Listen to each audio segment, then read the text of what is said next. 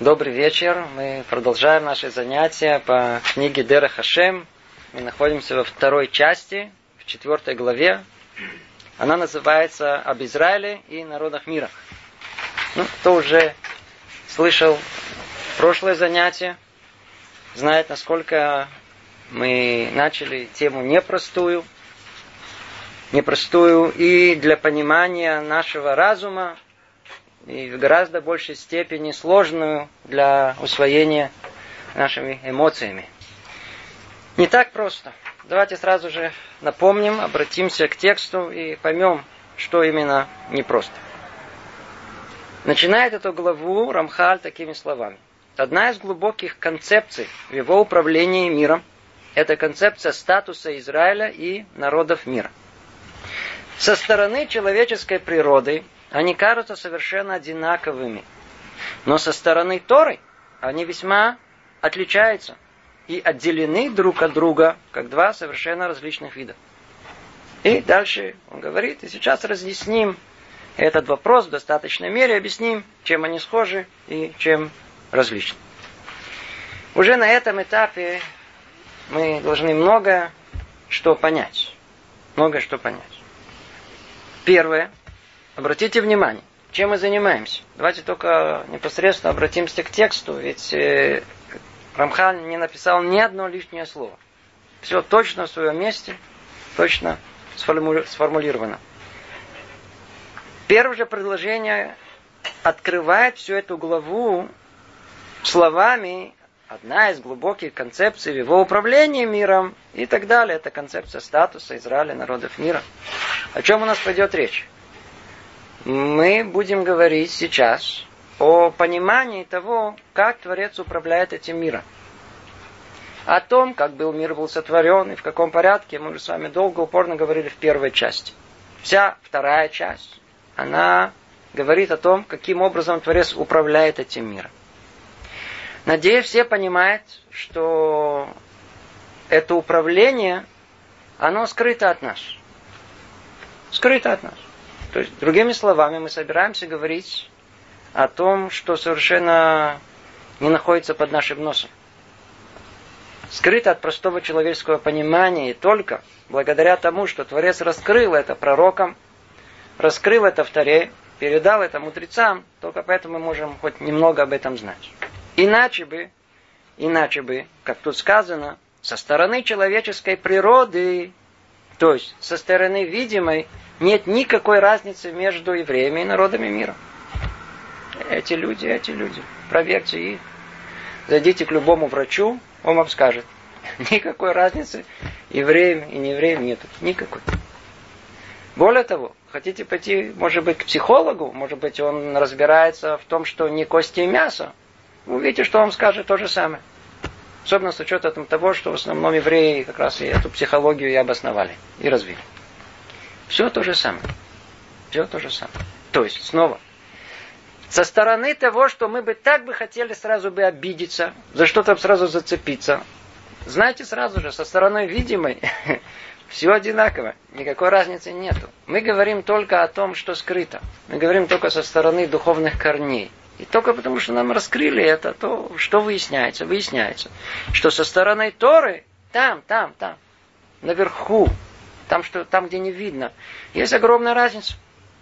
И в этой разнице мы и будем говорить. О том, о чем они схожи, и о том, в чем они различны, и уже тоже упоминали в прошлый раз, а схожесть наша, это там непосредственно, что мы, как мы сейчас видим, а различие, то, что находится в потенциале в каждом из нас. Это то, что скрыто. И вот, после того, как мы начинаем разбор этой темы, мы должны знать, что э, после сотворения Творец, он продолжает творить этот мир, точно так же, как он его сотворил. Само творение и продолжение творения – это одно единое целое. И продолжение этого творения называется у нас Ашгаха, провидение. То есть, каким образом Творец управляет этим миром. И вот, мы с вами разобрали самое основное событие, которое произошло в мире. Это событие, следствием которым является наше человечество, это было э, грех первого человека. Кто первый раз об этом слышит, ничего не поймет из того, что мы сейчас говорим. Нужно вернуться к первой части, где мы подробно-подробно об этом говорили. А грех первого человека, он поменял э, всю реальность, которая есть. Если раньше реальность была непостижима в нашем понимании, реальность духовная, и в той цели, для которой человек был сотворен, достаточно было всего лишь э, не оттолкнуть то благо, которое Творец ему дал, и тем самым уже удостоиться э, той цели, для которого он был и сотворен. И тогда бы, сразу же бы, человек вошел бы в, как бы, условно говоря, в мир грядущий, в субботу, и у него были бы потомки. Много потомков. Но все бы они были уже на уровне потомков. И уже тогда изначально в творении было заложено возможность, что будут среди них главные и второстепенные. Ну, человек, естественно, мы тут сидим, выйдя только из своей семьи, где отец хотел установить свою главность и стукал по столу и обижал нас, там, предположим, и мы понимаем, слово главное, второстепенное звучит нехорошо. Но если мы просто задумаемся, то два этих понятия, главные и второстепенные, и как тут сказано, корни ответвления, это очень вещи фундаментальные. Но только у нас слово корни, э, э, э главные второстепенные понимается в понимании, кто над кем командовать будет. И как результат пробуждает всякие разные чувства и негативные эмоции. Но понимание, которое есть, оно совершенно другое. Кто этого не поймет, ничего тут не поймет. Тут сказано корни ответвления. Уже тогда, еще до греха первого человека, установлено, что будут главные и второстепенные. То есть, кто будет отцы и дети? Кто будет главный? От кого все изошло? На какой основе все происходит? На основе того, что все установлено человеком. Он тот, который, из которого все остальное человечество происходит. В этом смысле он главный, а от него исходят его потомки. Кто они? Они второстепенные. И и определяет это как корни и ответвления. Но первый человек согрешил. И история всего человечества, оно принципиально пошло по другому пути. Человек упал, оделся в чувства, оделся в плоть телесную. И все изменилось. Теперь цель осталась, принципе, та же цель, она осталась в творении, но только достичь ее стало гораздо-гораздо сложнее. Соответственно, этому и потомство, которое рождается у человека после греха, ему также гораздо сложнее достичь цели творения. И вот человечество начинает развиваться. И Творец дал каждому из потомков первого человека исполнить ту самую миссию, для которого он появился в этот мир. Как мы уже много-много раз говорили, посмотрите вокруг себя, ни один пример сюда не попал случайно. Если мы что-то видим перед собой, есть магнитофон, микрофон, книга, каждый из них появилась для какой-то цели. Ничего бессмысленного в мир не пришло. Так и человек не приходит в этот мир бессмысленно. Он пришел для определенной цели. Творец сотворил человека для определенной цели. Ну, вот есть человек так, отлично, он выполняет цель своего сотворения. Потенциале он может. А на самом деле, ну, ему дана свобода выбора, это не делать. В этом и суть человеческая, то ли делать, то ли не делать. Что выберет? Давайте посмотрим, кто начал выбирать. Есть некие единицы, которые, да, пытались нести миссию свою, быть носителем этого в мире сотворения, цели сотворения. Это были Метушелах. Мы перечисляли уже всех тех праведников, которые жили в мире. Ханох, Шем, Эвер. Но это были единицы, которые каждый из них действительно сам по отношению к себе много исправил, но они не повлияли на весь мир, они не привели мир к исправлению. И постепенно, постепенно, э, на каком-то этапе посчитала высшая мудрость, я снова цитирую из книги, посчитала высшая мудрость подобающим разделить старания, то есть это старание, о котором мы говорили, э, добиться цели, старания для корней и для ветвей. То есть, чтобы сначала было время старания для корневых порождений Адама, а потом и для относящихся к ним ветвей. Что это значит? Что точно так же, как еще до греха первого человека, уже была заложена возможность этих корней и ветвей. Точно так же это продолжается и после греха. Точно так же теперь, так как это разбито один день, разбит на тысячелетие, и шесть дней на шесть тысяч лет, то и есть разбиение и миссии человека. То есть э, то, что на него на, накладывается, э, накладывается и в смысле корней, как было у первого человека, так и в смысле ветвей. Те, кто раньше, и те, кто породили последующих.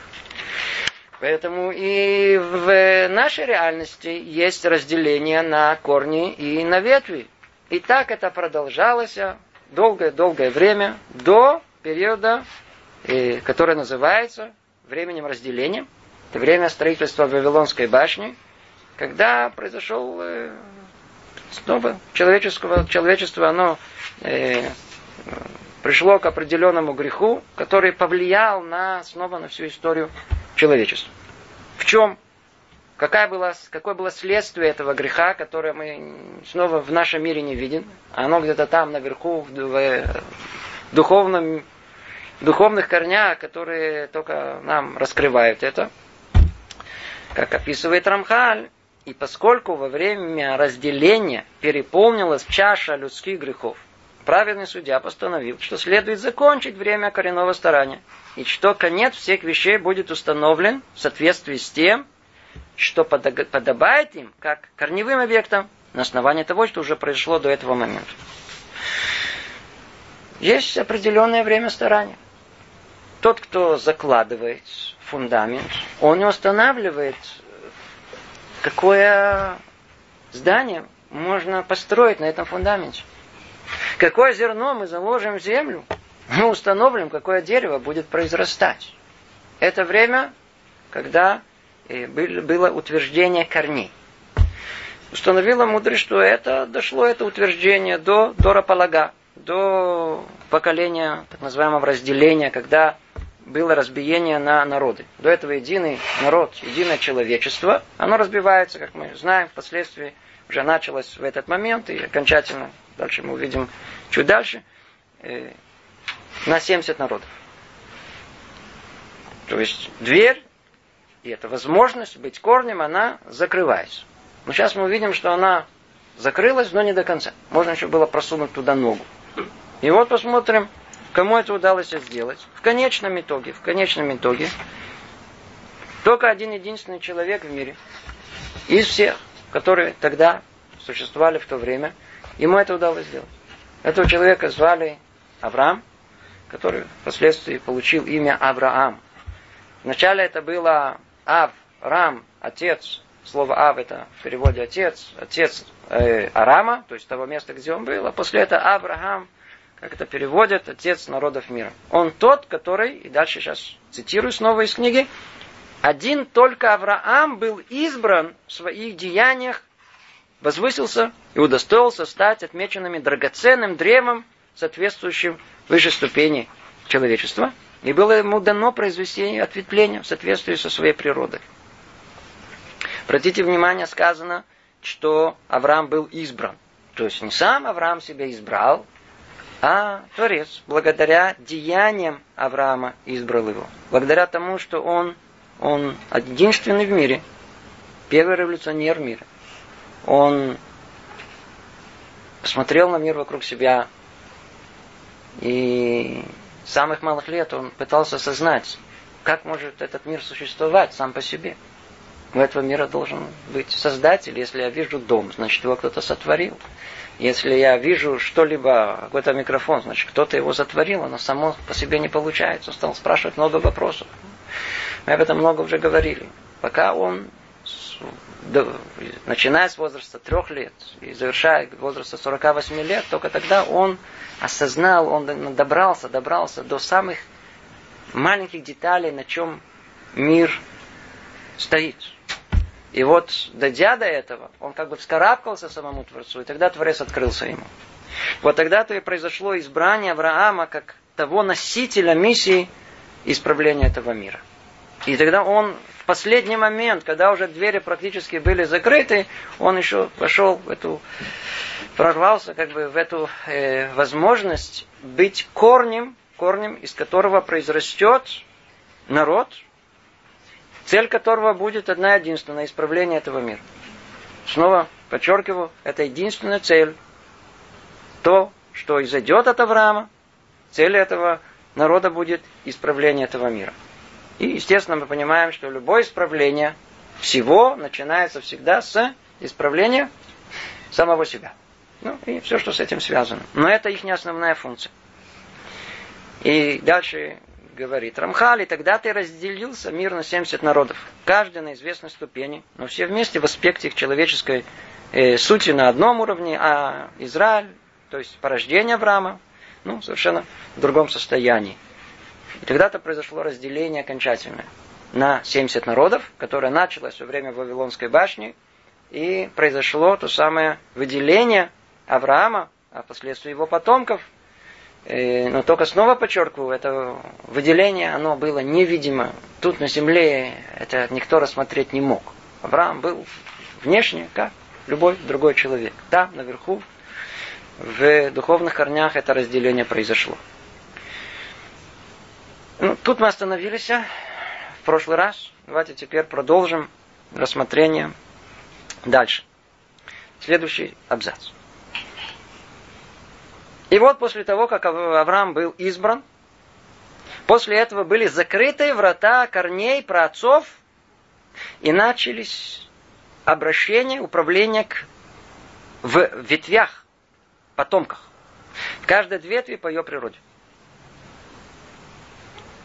Как только был избран Авраам, то наступает новая стадия, скрытая, невидимая, когда корень, корень передан Аврааму, а и остальные теперь от Авраама должны изойти ветви, то есть потомки, и каждая из ветвей будет, естественно, соответствовать э, соответствующей природе. И, в отличие от этого, всем же остальным возможность стать корнем, как мы увидим, она стала практически невозможной. То есть она еще была возможна, сейчас мы увидим до какой степени, но это было уже крайне сложно было добраться. Авраам был практически последний, который удостоился этого, но все еще окончательные ворота не закрылись. Естественно, мы говорим очень таким языком э, метафор и э, общими выражениями. Надеюсь, все это понимают. Так или иначе, что выходит, продолжает Рамхали говорит, выходит, что хотя на первый взгляд мы кажемся себе равными предкам, на самом деле это не так. До разделения было время корней праотцов человечества, и все события происходили в этом качестве. А когда этому времени пришел конец, все было установлено по закону, и началось другое время. Время ветвей, в которых мы до сих пор находимся. Ну, смотрите, что тут сказать? Тут есть очень важно, очень важно это место понять чуть-чуть поглубже. Мы действительно не видим разницу между этим поколением и предыдущим. Даже наоборот. Есть люди, которые считают, чем дальше поколений, тем и более продвинутые. Представляете, сто лет назад у людей не было телефона, не было интернета, люди были примитивные. Мы себя считаем выше. Мы выше. Да. Чем дальше от обезьяны, то, по-видимому, мы более, более высокоорганизованы. И еврейское понимание, оно с точностью наоборот. Чем дальше мы от творения, чем дальше от получения Тары, тем человек все больше и больше и больше падает, и ниже, и ниже, и ниже. И никакие интернеты и, и спутники с самолетами не помогают человеческому развитию. Это помогает удобству ему жизни, делает ее комфортабельной. Но наоборот, это даже усугубляет душу, душу человека. А уж точно его исправление. В этом смысле поколение,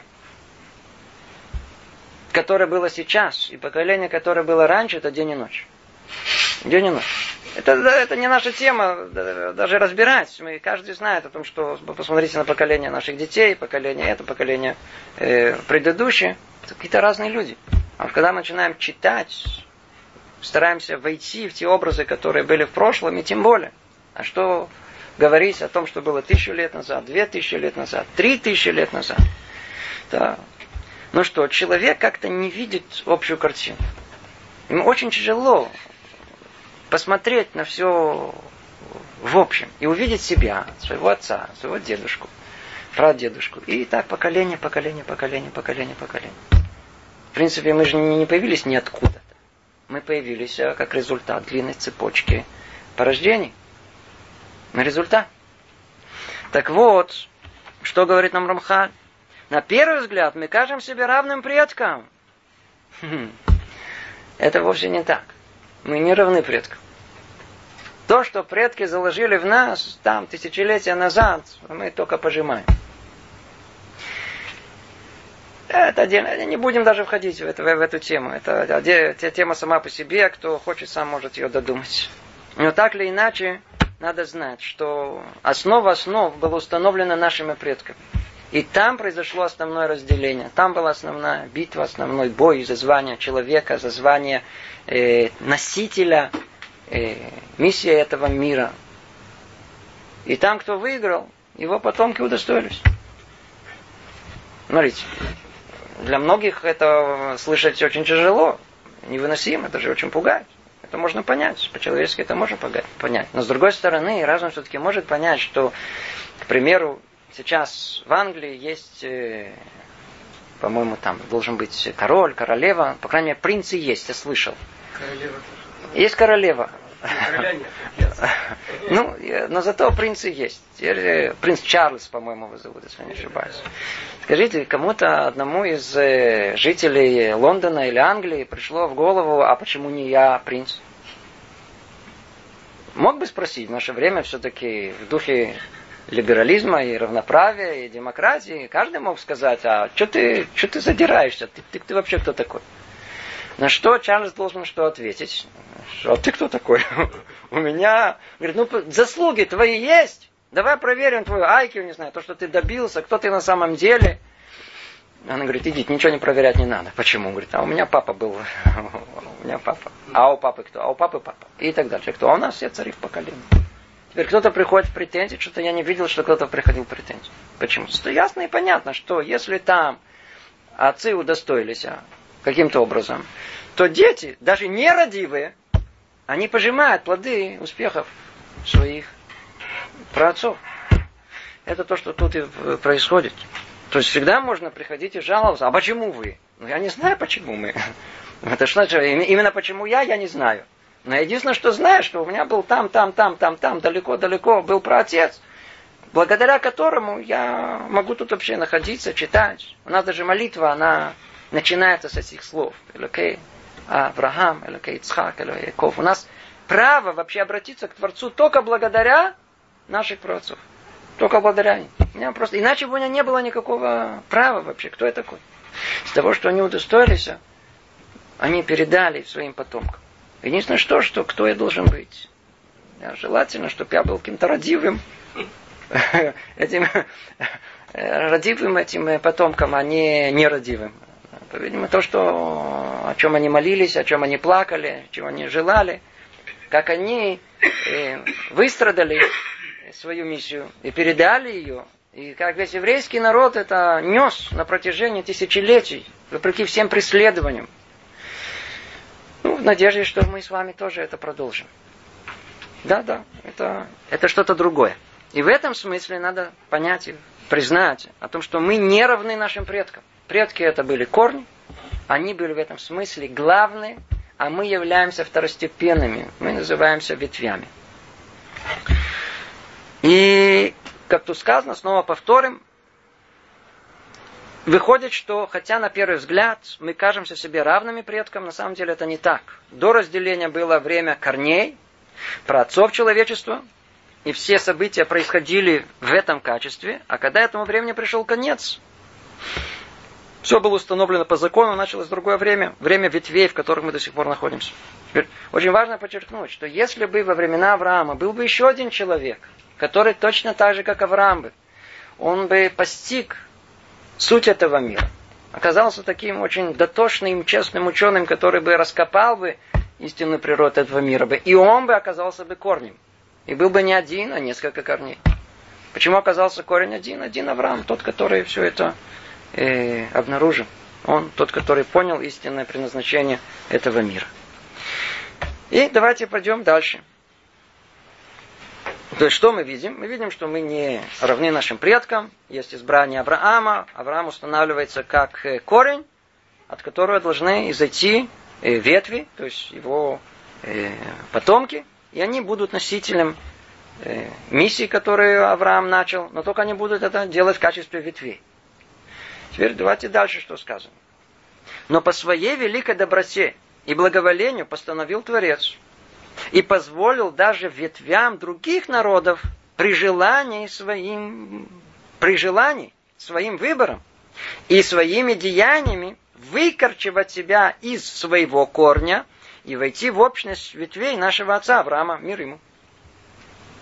То есть, надеюсь, все сразу же понимают, о чем речь идет, Всевышний сделал Авраама отцом всех переходящих в еврейство. То, что у нас называется герут, по-русски, по-моему, называется прозелиты. И сказано в Берешит, и благословляются тобой все племена земли.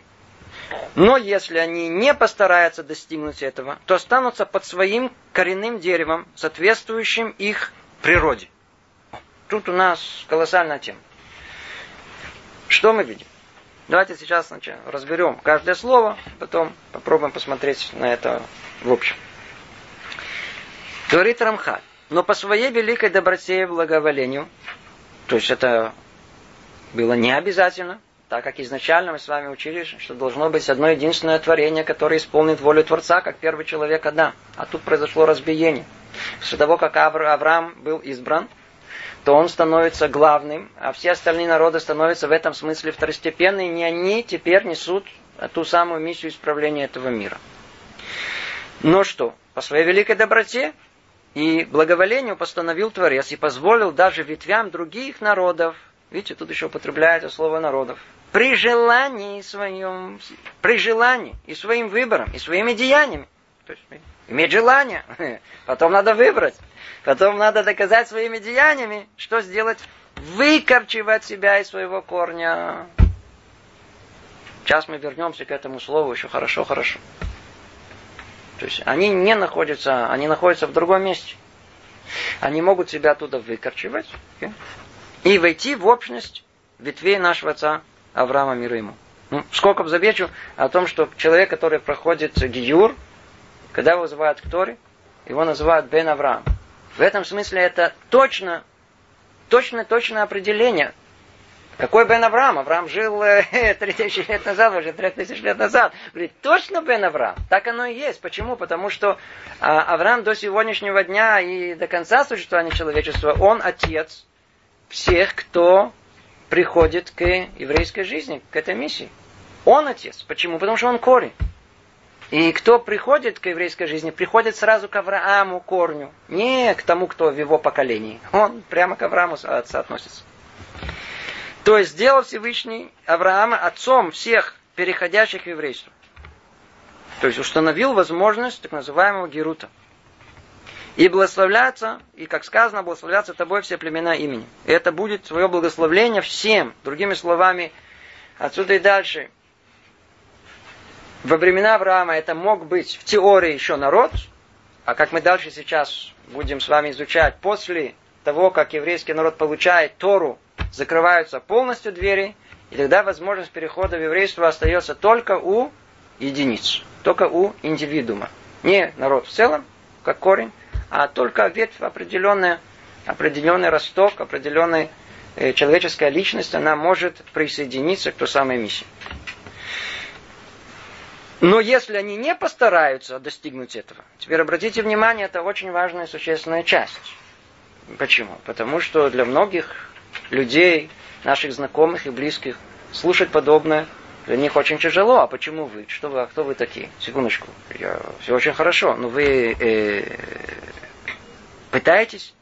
Но если они постараются достигнуть этого, вы старались достигнуть? Нет. Что же вы жалуетесь? Дверь-то открыта. Вы можете зайти в любой момент.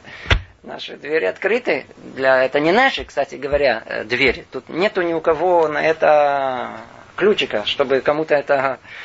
Дверь открыта со времен Авраама Вину. Э, но только надо что? Постараться достигнуть этого. То останут, а если они это не сделают, то есть не постараются, то они останутся на своем коренном дереве. И тогда останутся с соответствующей им природой. Останутся теми, кем они есть, со своими миссией на том уровне, на котором они находятся. В отличие от еврейской, которая она совершенно другая. И в этом смысле есть колоссальная разница между евреями, которые несут как бы основное предназначение, и теми, которые это не несут.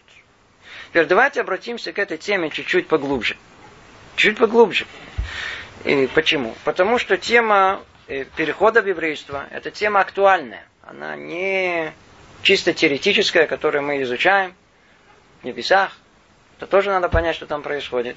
Но у нас есть э, прямо тут перед носом э, очень непростая больная тема. Тема перехода в еврейство. Чуть расширим это. Просто для общего понимания, для кто нас слышит, это, мне кажется, очень важно это понять поглубже, потому что мы свидетели этого необыкновенного процесса. Первое, что нужно спросить, просто для глубины этого понимания. Итак, есть понятие под названием гиюр. Что значит гиюр? Человек. Любой человек из народов мира. То ли он китаец, то ли он эфиопец, то ли он э, аргентинец, то ли он э, из Ливана, с любого места. Человек не, не важно какой национальности, он может стать евреем. Каким? Полным. С полными правами, как есть у любого еврея. Он такой же еврей. Такой же еврей. Я, может быть, в скобках только замечу, просто чтобы надо знать. До того, как мы эту тему разберем прозелиты, герим, они играют очень существенную роль в еврейской жизни, в еврейской истории и во всем, что связано с еврейской жизнью.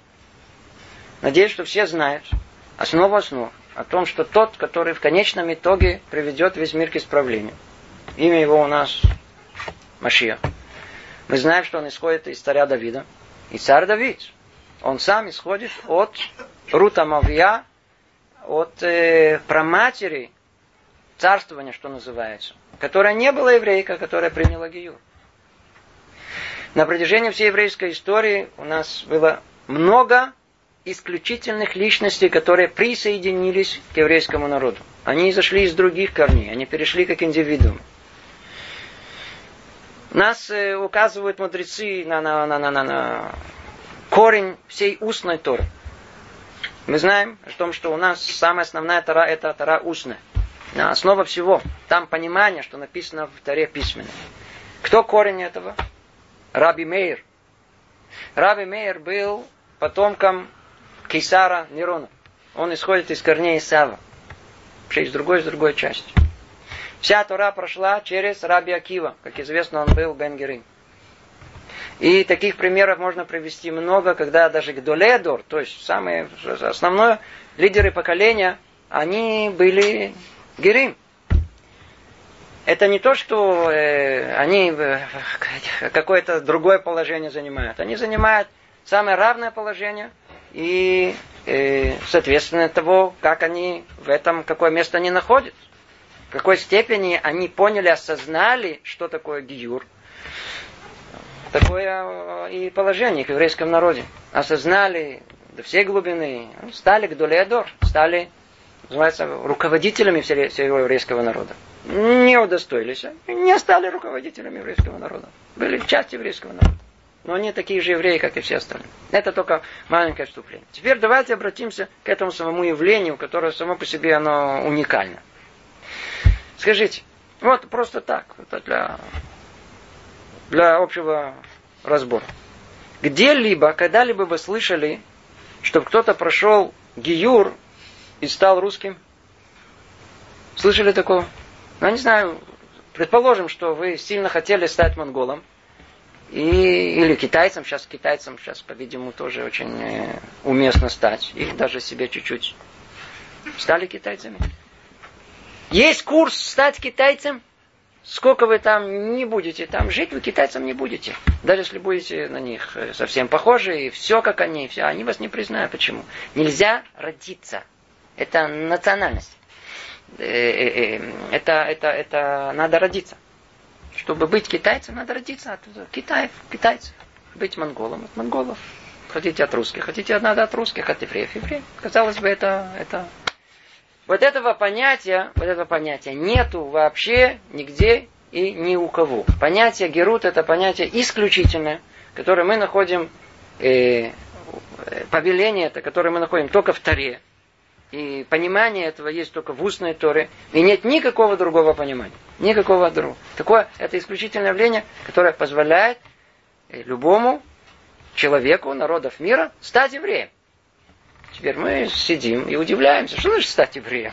Что значит стать евреем? Надо сделать шаг назад. Надо понять что-то поглубже. Если мы не захотим ничего понять поглубже, мы ничего не поймем и ни, ни в чем не разберемся в этом мире. Еврейский народ действительно отличается от всех народов мира. Мы уже говорили об этом. Говорили уже и неоднократно говорили. Чем он отличается?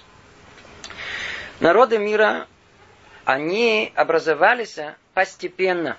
Постепенно от какого-то корня и зашли ветви. И постепенно на протяжении сотен лет образовалась некая общность, этническая группа, которая развили свою культуру, язык и так далее. На каком-то этапе они то ли придумали веру, то ли переняли веру, то ли им насадили веру. И оказалось так, что в мире существует понятие национальность отдельно и понятие религия отдельно. Причем их можно э, воровать как угодно. Любая комбинация, она идет. Можно взять египтянина, э, христианина, и можно взять ливанца, буддиста, и эскимоса, христианина. Э, э, любую комбинацию возьмите. Любую. Она все идет, одно другое. Человек остается при своей национальности. И... Когда мы подходим с этими мерками к тому, что есть евреев, мы перестаем что-либо понимать. Потому что у нас это не работает ни так и не так. Ну, не работает, не получается. Почему? Скажу почему. Потому что в этом и есть отличие еврейского э, слова народа, тут даже не подходит, какого-то еврейского начала в этом мире, что э, еврейский народ образовался как народ, как национальность, и получил свою культуру, язык, условно говоря, то, что присуще, или получил свою религию в одно и то же время. То есть это не было что-либо э, растянутое на протяжении многого долгого промежутка времени. А это произошло в одно и то время. Другими словами, понятие веры, принадлежности еврейской и национальности, эти понятия тождественны. Они не разлучны, они полностью определяются Торой. Как только еврейский народ получил Тору, мы стали евреями. И в национальном смысле, и в религиозном смысле. Поэтому это две понятия не, раз, не, не, не разрывны. Как следствие этого получается, как можно стать евреем? Тут хитрое дело оказалось. Оказалось, что не как у всех народов. У всех народов есть одна дверь, а у евреев две двери. Видите, снова не, не, неравноправие. Какие две двери? Одна дверь, надо родиться от мамы еврейки. А вторая дверь, надо принять еврейскую веру. И такая дверь, и такая дверь. Причем оба они э, приводят к тому же результату. Обе дороги, они идут в одно и то же место. Но только теперь надо понять, что за вторая дверь. С одной ясно и понятно. Если выяснилось, что мама была еврейка, то значит и потомок тоже еврей. Теперь вопрос он, а что за этот вход через веру?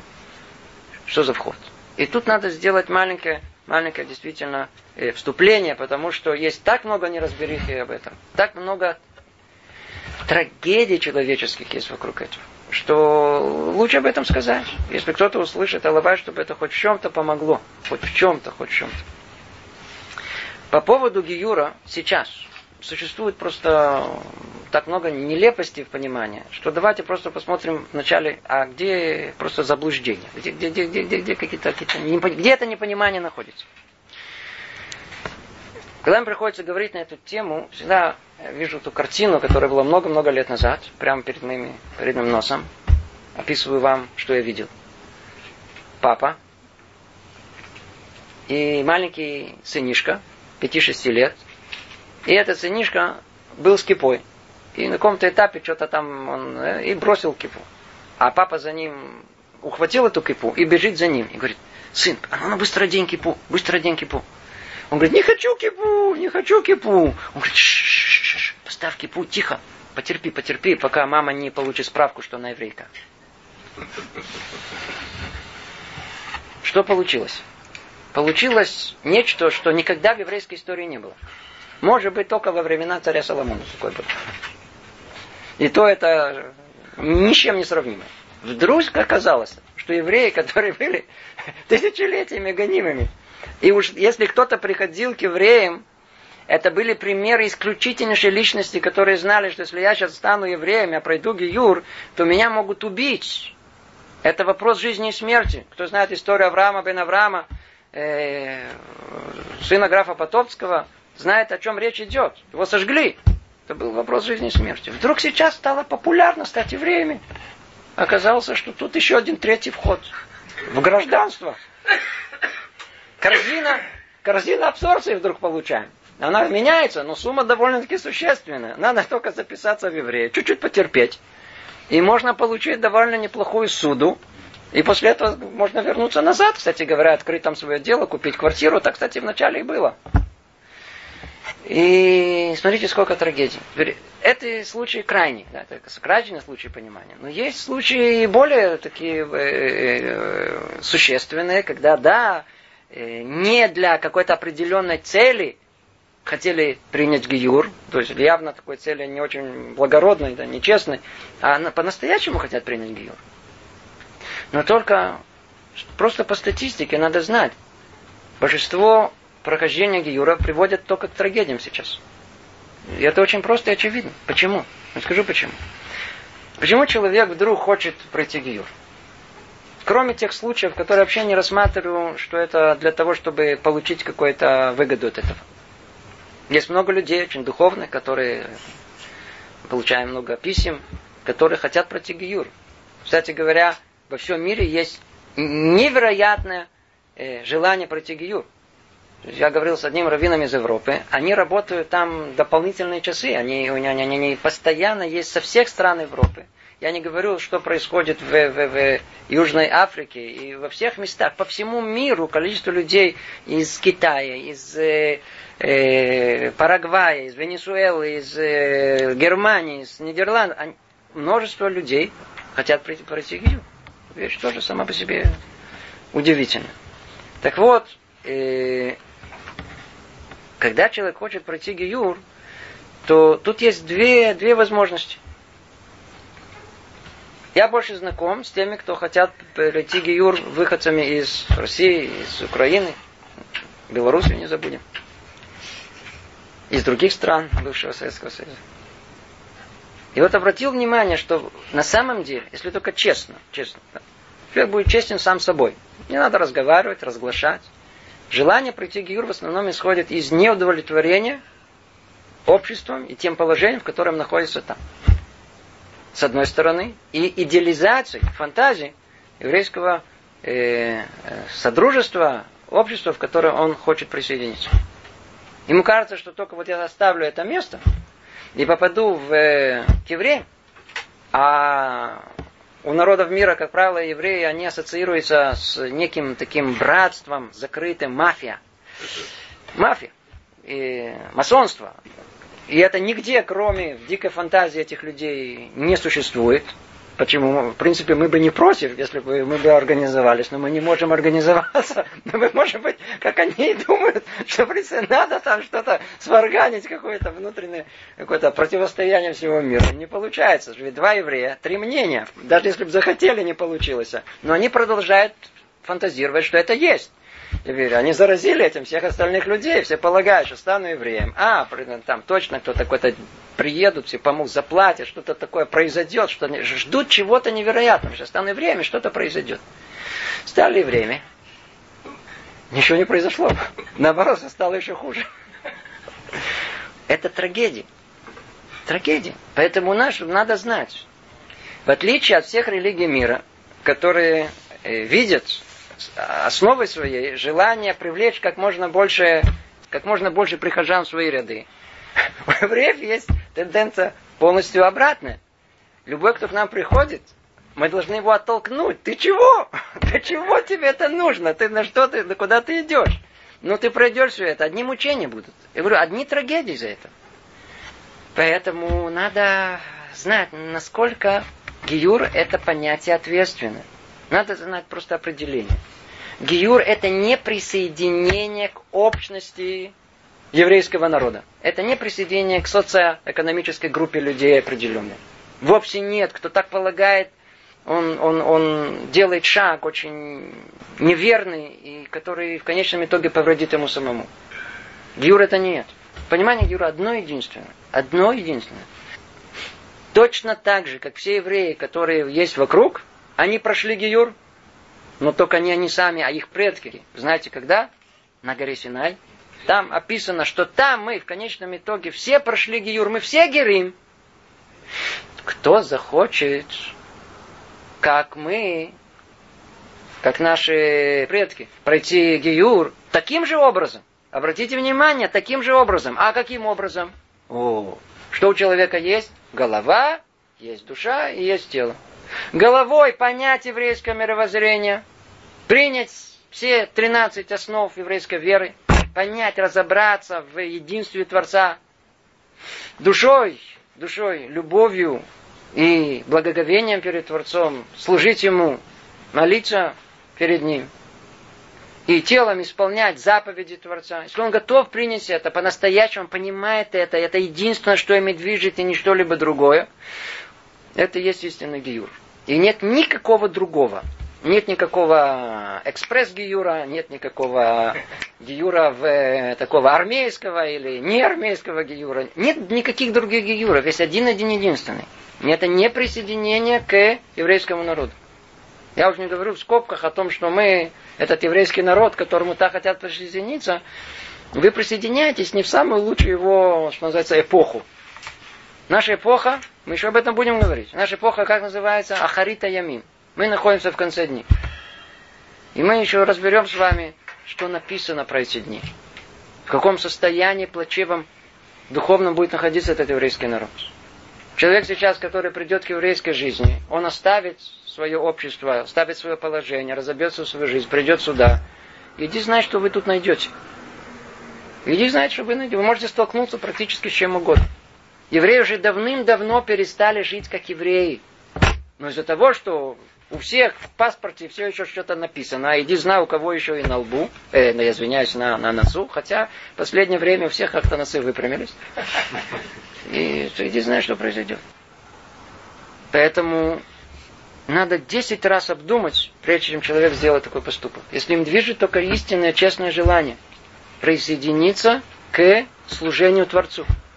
Когда только он будет держаться только за одно единственное, за Тору, а не за людей. Ему не надо будет костыли, уважения, внимания постоянного, постоянного. Хотя, чтобы вы знали, любой, кто приходит к нам, Геру, у нас есть мецва, его уважение и так далее.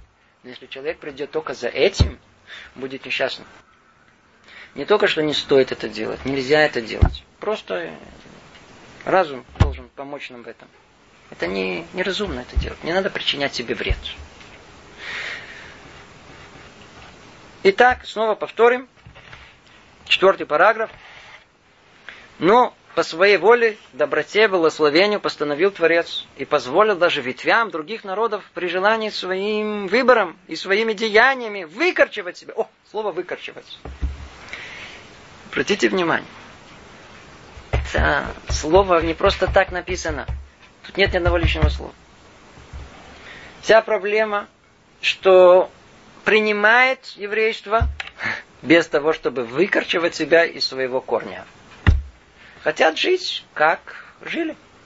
Многие, например, даже жалуются и говорят, а чего вы вдруг заставляете соблюдать какие-то мецвод?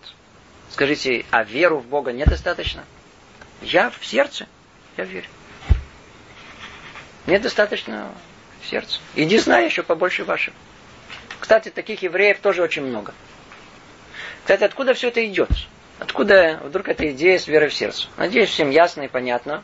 Мы с вами приехали из страны христианской. А так как вера их основывается, и основы понимания их, их религиозной, основывается на том, что нужно верить. И вера это основа всего. И вера действительно вещь очень великая. В всяком сомнении, никто это не оспаривает. Но всего лишь навсего нужно, в их понимании, нужно верить. Теперь, а, это религия, это религия. То есть все очень просто. Если это религия, религия, значит знак э, равенства, торжества. Значит, если там в сердце, давайте будем тут в сердце. Надо знать, что нет ни практически никакой связи между того, что есть в иудаизме, и то, что есть в христианстве. И хотя христианство полностью изошло из иудаизма, оно отошло далеко-далеко. Она взяла только один принцип, но основу всему оно не перенял. Поэтому мы не, совершенно не принимаем идею веры в сердце. Знаете почему? Хотя бы потому, что иди знай, что там в сердце. А я в сердце. Я не знаю, что там в сердце. Все скрыто. Мы тут говорить можем что угодно. Что там в сердце? Можно... Видно Богу. Ну, видно Богу. Очень хорошо. Нам не видно. Я боюсь, что вам самим не видно. Поэтому не принимается вера в сердце. А вера в сердце, она, эта идея очень понятна, а вера в сердце, она, она, она, она, она есть. Знаете когда? Только тогда, когда она проявляет себя. Это как любовь к своей жене. Муж, который все время говорит своей жене, я тебя люблю, что ты от меня хочешь? И говорит, это у меня любовь есть в сердце. А он говорит, не верю. Почему? Потому что если бы у тебя была бы в сердце любовь, да, то она бы как-то бы выплескивалась. Да? Она иногда, если есть внутри, то это оно как-то наружу. Какой-то цветок подари мне, какой-то подарок, колечко. Это за пять тысяч долларов. Что-нибудь. Что за любовь в сердце? Иди знай. Скорее всего, у тебя там ничего нету, все пусто. Если ничего не покупаешь, не, не, не говоришь комплиментов, не, не сидишь со мной, чай не пьешь, не, значит нет любви. А слова это все обман. Так и тут человек говорит, а я у меня в сердце. Что у тебя? Иди знай, что у тебя в сердце. Мы не знаем, если человек не делает. Значит, не в сердце ничего нет, что подтверждает это. А когда мы видим, что человек делает это, делает с любовью. Когда мы видим, как он накладывает филин с любовью, как одевает э, талит, как заботится о кашруте и так далее. Это, это символ того, что есть в сердце что-то. Поэтому, наоборот, мы обязаны выполнять все те повеления, которые Творец дал нам. И их очень много, 613. Смотрите, это не так просто. Есть тут еще один момент важный, который надо добавить. Все-таки, если мы уже начали, мы попробуем еще докончить. А многие почему-то полагают, что Гиюр – это выдумка человека. А если это выдумка человека, то, ну, были когда-то люди это придумали. Мы тоже люди. Они когда-то поуправляли. Теперь дайте мы будем управлять. Если когда-то они установили, что Гиюр это так и так и так, теперь мы пришли, нет прошлых поколений, теперь мы сейчас установим, что такое Гиюр. А то, что Гиюр это что-то другое. И вообще это э, э, абсурд вообще перенести это на наше поколение и давать кому-то в руки порулить. Почему? Потому что нет баранки, нету, нету руля. Платформа едет сама. Они говорят, да, я порулю. Не, не получится. Все, кто хочет прийти, хотят сейчас прийти и поменять все условия, и сказать, нет, давайте, Гиюр это, это как бы было последнее изобретение. Знаете, что такое в Израиле сейчас Гиюр? Если вы в течение двух недель будете есть питу с фалафелем, с хумусом, слышали, знаете, что это такое? Кто, кто тут живет, сразу знает, это такие национальные израильские блюда – взятые все у арабов, кстати говоря. Естественно, надо пройти армейскую службу, то он становится автоматически евреем. Я обратил внимание, да, при моей армейской службе у нас служили друзы и черкесы, они ели питу фалафель с хумусами, служили в армии. Но я еще не видел, что это их сделало время. Не сделало их время. Другими словами, никому баранку эту, что такое установление еврейства, оно никому не передано. Оно установлено один раз, установлено тысячелетия назад, с тех пор это ничего не меняется. Один раз установлено и на веки вечные. На веки вечные. Ну, мы с вами э, отвлеклись от э, центральной темы, да, которая называется корчевать. Корчевать. Это то, что мы хотели только объяснить. Одно единственное слово. Чуть-чуть отвлекся, вернемся к тому, что есть многие, которые, которые приходят к еврейской жизни, и они остаются там, откуда они пришли. Остаются там же. И, но тут сказано, чтобы стать евреем, надо полностью себя выкорчевать. Выкорчевать полностью. Как написано у нас в Парашат Лех Леха. Еврей, первый кто еврей, кто был? Авраам Авину. Что там сказано? Ему в самом начале. Первое повеление, которое есть. А, хочешь быть евреем? Лех Леха. Иди себе из страны своей, с родины своей, с дома родителей своей. Уйди, уйди, уйди, уйди, уйди. Хочешь быть евреем, уходи отсюда. Это называют выкорчевать. Что за этим стоит? Простая дроша тут есть. Есть три ступени, с которой человек должен отойти, выйти. Хотите быть евреями? Пожалуйста. Как? Как Авраама Вину. Как он это сделал? Что ему Творец сказал? Оставь страну свою. Уйди из того места, где ты живешь. С чем? С идеями, с пониманием государственной власти. Все очень хорошо, но это не еврейское. Человек, как правило, может это выполнить. Это не так сложно. Следующее повеление гораздо сложнее. Ему говорят, оставляй родину свою. Родину оставить. А он привык к ней. Что такое родина? Знаешь, что такое родина?